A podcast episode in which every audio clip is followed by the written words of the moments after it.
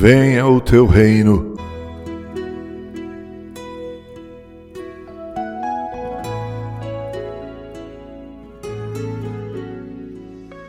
Mateus 6, versículo 10. Por favor, leia. Esta é a segunda petição do Senhor Jesus na oração chamada Oração do Pai Nosso, e é conveniente que observemos também aqui que nesta segunda petição, como na primeira, o que está em jogo é a glória de Deus. Na primeira, Jesus disse: Santificado seja o teu nome. Nesta, ele diz: Venha o teu reino. Mas de que reino o Senhor Jesus está falando aqui? Ora, todos nós sabemos que tudo que existiu, que tudo que existe e existirá, pertence ao reino de Deus. Sabemos que isto é uma verdade porque não podemos absolutamente falar em reino sem que admitamos a existência de um rei, de um soberano que governa.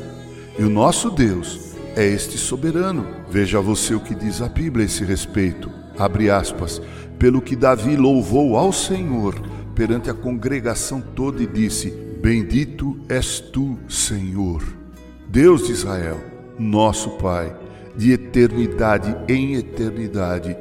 Teu, Senhor, é o poder, a grandeza, a honra, a vitória e a majestade, porque teu é tudo quanto há nos céus e na terra.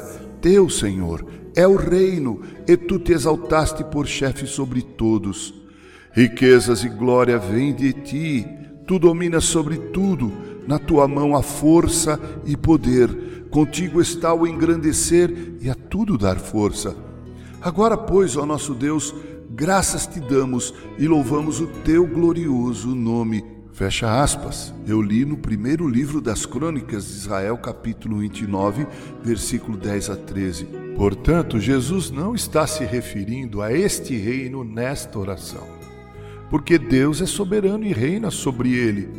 Este reino já está estabelecido.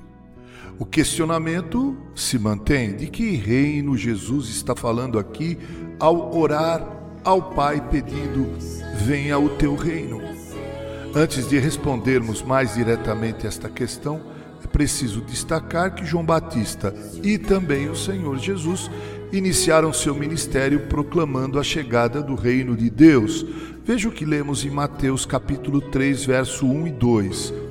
Naqueles dias apareceu João Batista pregando no deserto da Judéia e dizia: Arrependei-vos, porque está próximo o reino dos céus. E também Mateus 4, 17.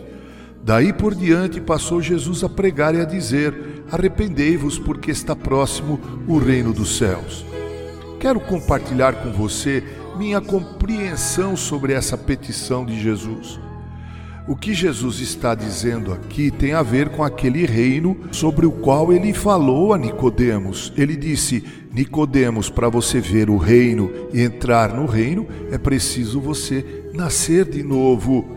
Neste caso, temos a inferência lógica de que todo aquele que é feito filho de Deus, que nasceu de novo, todo aquele que foi regenerado, vê o reino e mais, ele entra no reino de Deus. Que maravilha!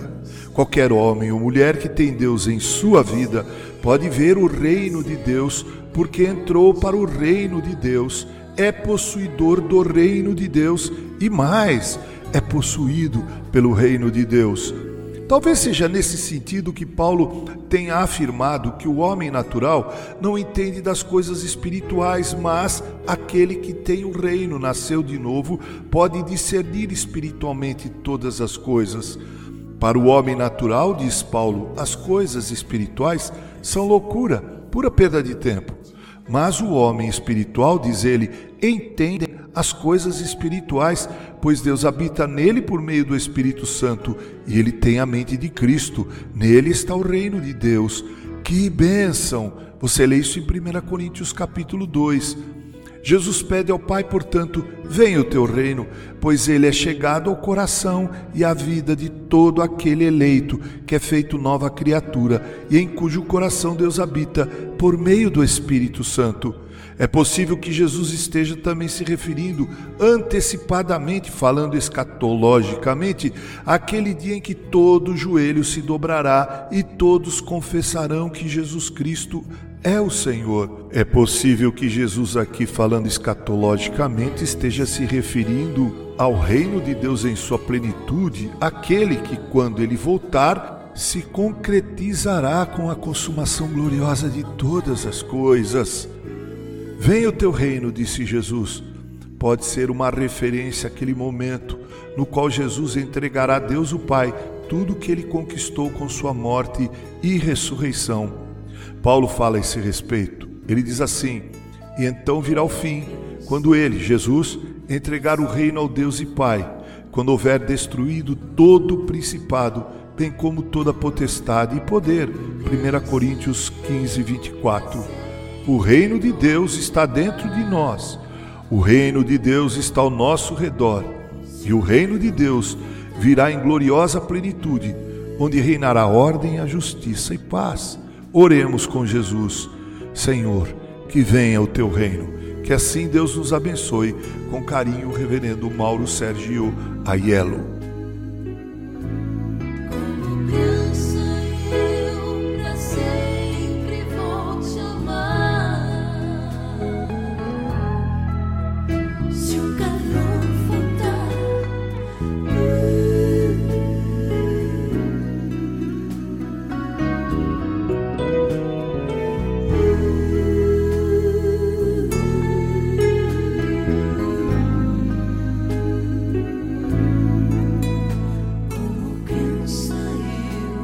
para sempre.